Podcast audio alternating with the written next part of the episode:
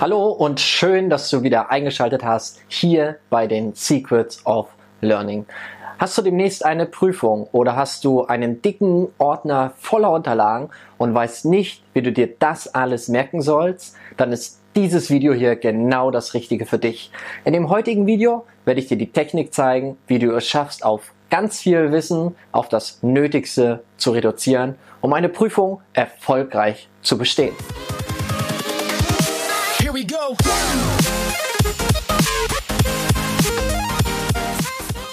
Hallo und schön, dass du dran geblieben bist. Während du lernst, fragst du dich sicherlich immer mal wieder, wie du das ganze Wissen zu einem speziellen Thema alles merken sollst. Ich gebe dir mal ein Beispiel aus meiner beruflichen Praxis. In der notfallmedizinischen Ausbildung lernst du ja sehr viel über den menschlichen Körper und könntest zum Beispiel für das Thema Herz-Kreislauf-System mehrere DIN A4 Leitsordner mit Lernunterlagen füllen und hättest dann noch nicht mal angefangen zu lernen. Da kommt verständlicherweise immer wieder die Frage, wie du das alles in deinem Kopf behalten sollst. Das, was ich dir jetzt hier mitgebe, ist auch wirklich nicht kompliziert. Du musst dich nur ein wenig darauf einlassen können.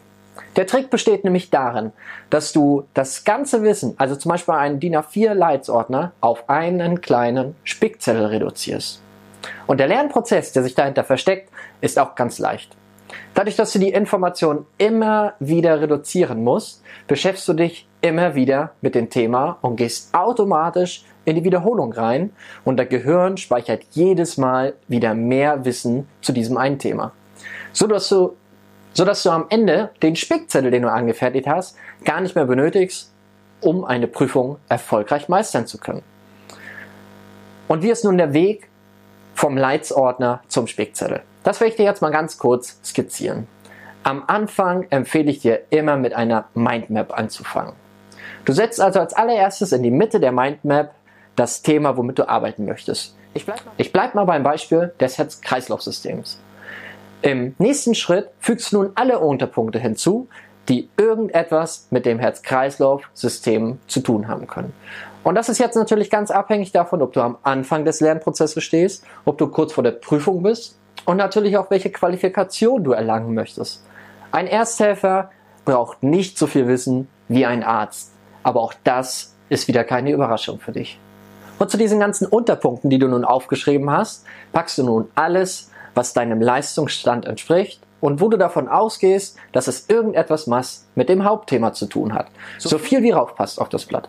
Und wenn du nun sagen würdest, dass doch alles irgendwie was mit dem Herz-Kreislauf-System zu tun hat, dann hast du vollkommen recht.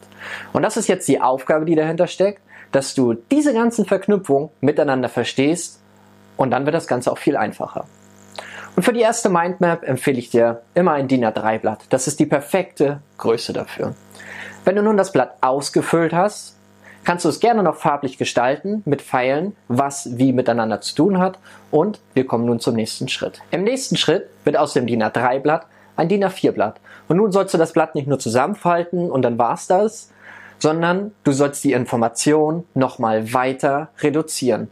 Dafür kannst du wieder die gleiche Vorgehensweise nutzen wie bei der ersten Mindmap, nur dass jetzt viel weniger Informationen draufpassen. Du musst dich also noch genauer mit dem Thema auseinandersetzen, um es noch weiter reduzieren.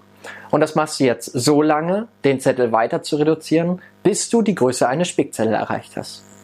Und falls nun Lehrer, Professoren oder andere Dozenten hier zuschauen sollten, ich möchte ja gar nicht zum Spicken ermutigen. Wobei ich immer sage, wer sich Mühe gibt, das System auszutricksen, der darf dafür auch belohnt werden. Also überlegt es, wie ihr es macht, nutzt den Spickzettel oder nicht. Wenn du es so anwendest, wie ich euch das sage, brauchst du den Spickzettel hinterher nicht mehr benutzen.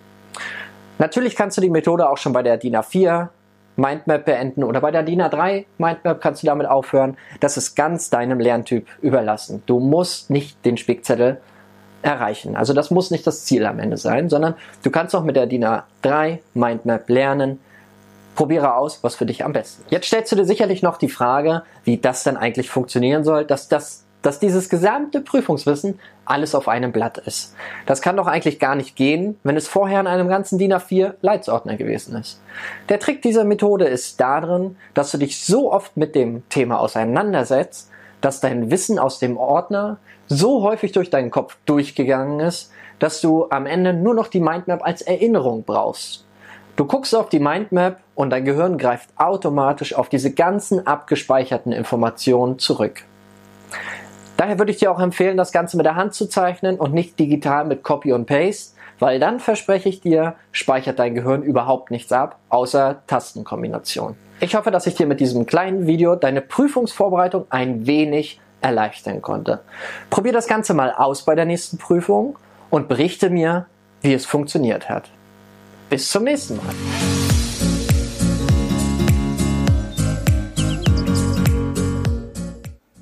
Hey, ich bin's nochmal.